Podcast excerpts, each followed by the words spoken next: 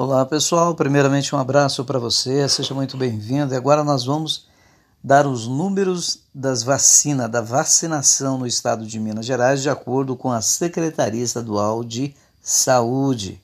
Falar sobre o novo coronavírus, Covid-19, nós vamos dar notícias boas, porque o que existe, existe de notícias ruins, você não tem ideia. Principalmente sobre o Covid-19. Você vê ainda ontem, dia 18, o senador Major Olímpio, eu conheci pessoalmente, é, foi um militar por 29 anos, deixou um casal de filhos, morreu aos 58 anos, dois dias, a dois dias para completar 58 anos. Sabe do que? Da Covid-19. Foi internado no dia 2 de março, no dia 5 ele subiu para o UTI, unidade de tratamento intensivo, onde foi entubado, e morreu esta, nesta quinta-feira, dia 18, por morte cerebral pelas complicações da Covid-19. A não ser pelo o pequeno excesso de peso, né? Ele não tinha nenhuma comorbidade. É que o vírus é assim: uns organismos suportam mais, outros menos.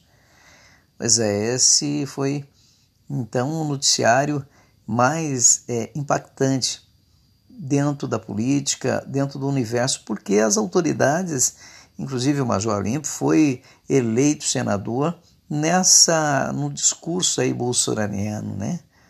É, ele mais três senadores, inclusive um, um outro senador veio a falecer. Os três senadores, José Maranhão, do MDB lá da Paraíba, o outro é Ario, Arialdo, né? Arialdo, alguma coisa assim.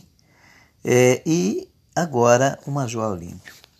Então é lamentável que as pessoas estejam morrendo por Covid-19.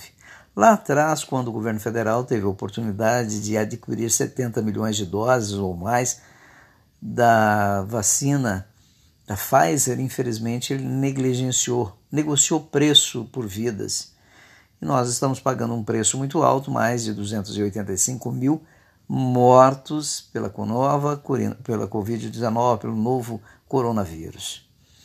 Mas, em Minas Gerais, 853 municípios estão é, na onda roxa. Não é um lockdown, é muito bem próximo disso.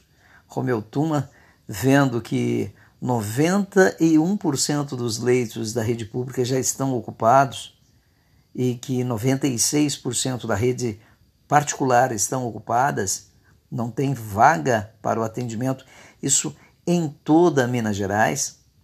Então não, não restou outra forma de fazer a não ser é, decretando toque de recolher após 8 horas da noite até as 5 horas da manhã, é, acabando com atividades não é, é, essenciais e tantas outras coisas foram feitas. Mas se você não aderir a ela, de nada vai valer.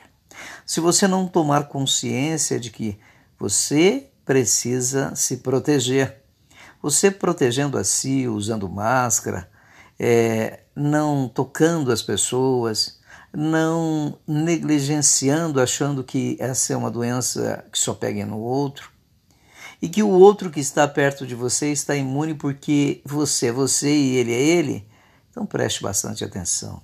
Mantenha o mínimo de distanciamento possível entre um metro e meio, dois metros da pessoa com quem você vai interlocutar.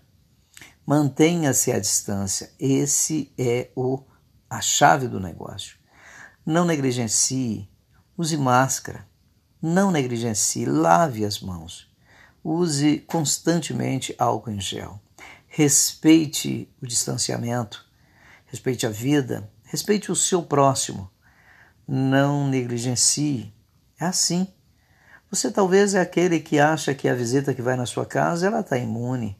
Você acha porque é seu irmão, é seu pai, é seu irmão, é seu filho, é seu tio que vão visitar você estão imune, porque são seu, seus parentes. Ninguém está imune. Ninguém é, tem um organismo tão forte, nem mesmo os que já pegaram, nem sequer os que já tomaram a primeira dose, até mesmo quem tomou a segunda dose e ainda não passou 15 dias, ainda corre o risco de transmitir e de receber o vírus da novo, do novo coronavírus, a Covid-19. Portanto, você preste bastante atenção. Preste bastante atenção. Salvar vidas é um ato de amor. Salvando a si, a sua própria vida, você está respeitando a mim, respeitando ao meu filho, ao meu pai, ao meu irmão, ao meu, enfim, respeite a vida.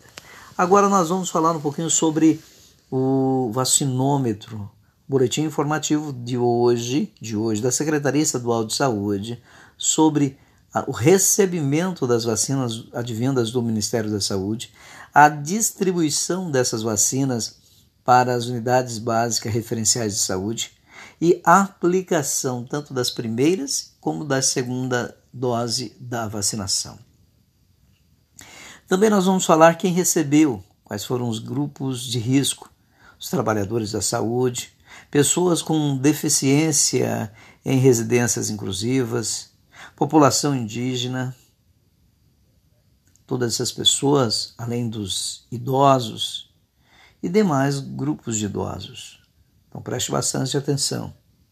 Trabalhadores da saúde receberam a primeira dose 481.558 pessoas. Na segunda dose, 281.605 pessoas. É importante aqui abrir um parênteses, porque é claro que as pessoas da área da saúde são sim um grupo de risco. São eles também que são os maiores transmissores dessas doenças, porque são os maiores receptores, são as pessoas que estão mais em contato com um grupo maior de pessoas infectadas. Então, essas pessoas precisam se cuidar, precisam ser vacinadas, o ambiente hospitalar precisa ser é, desinfectado, protegendo-se esses profissionais, protegendo essa casa onde as pessoas vão com essa doença, o risco de se alastrar ainda maior, mais é menor. 3.450 é, pessoas com deficiência em residências inclusivas tomaram a primeira dose. O que significa isso? Aquelas pessoas que não têm como sair de casa, aquelas pessoas que são prisioneiras do seu próprio lar porque existem são acometidas de doenças com deficiências que são é, são, tem um cárcere dentro da sua própria casa. A segunda dose, 2.381 pessoas. A cobertura do Estado foi dentro dessa população. Já a população indígena aldeada, 7.400 pessoas tomaram a, a, a primeira dose, 5.788 pessoas a segunda dose. Bom, aqui merece um outro parênteses. Abrindo esse parênteses, eu quero dizer para você que a população indígena aldeada, aquela que vive na aldeia, porque ela foi o maior número de pessoas que tomou a vacina no estado, nesse primeiro grupo, nesse grupo de risco porque essas pessoas têm imunidade muito baixa, vivem lá na aldeia, não têm contato com a população branca. Logo, quando no primeiro contato, correm sério risco de acometer-se a doença e alastrar por toda a aldeia, e esses indígenas, é, sofrendo as consequências, poderão morrer. Temos que proteger, sim, são os donos da terra, né? E por que não dizer são os nossos ancestrais, a eles devemos nosso respeito. Já os idosos residentes em instituições de longa permanência, asilos, né, gente? Sabe a casa de idosos, abrigo para idosos, aquele lugar onde as pessoas ficam a vida inteira até o final dos seus dias. Alguns porque não têm outra solução, outros por opção, e muitos daqueles porque foram abandonados pela sua família, né? Tomaram a primeira dose 29.117 pessoas. Tomaram a segunda dose 20.917 pessoas. Os demais grupos de idosos, 75,8% a primeira dose e 54,22%.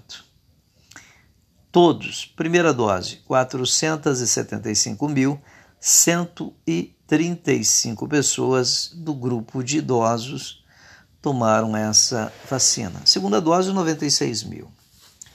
Bom, ainda continuando falando para você sobre esse, esse grupo, é importante que você saiba que a proteção, que é, o distanciamento, a utilização da máscara, que a, a lavagem, a lavar, a lavar as mãos com água e sabão, utilizar o álcool gel quando falta água e sabão, manter o distanciamento nunca é demais, né? O país atravessa uma crise sem precedentes. Nós tivemos já seguramente quase 300 mil pessoas que sofreram, que morreram, né? Se nós fizermos um, um, uma comparação que em cada residência é, aproximadamente existem quatro pessoas, uma média, né? Então nós podemos multiplicar isso por quantas milhões de pessoas que estão sofrendo por perder um ente querido. Sabe, é tão complicado, né? Então nós temos que tomar muito cuidado com isso. Rádio Minas Brasil, Daniel Dantas, aqui no seu podcast dessa noite do Vacinômetro, em 19 de março de 2021. São 8 horas e 5 minutos.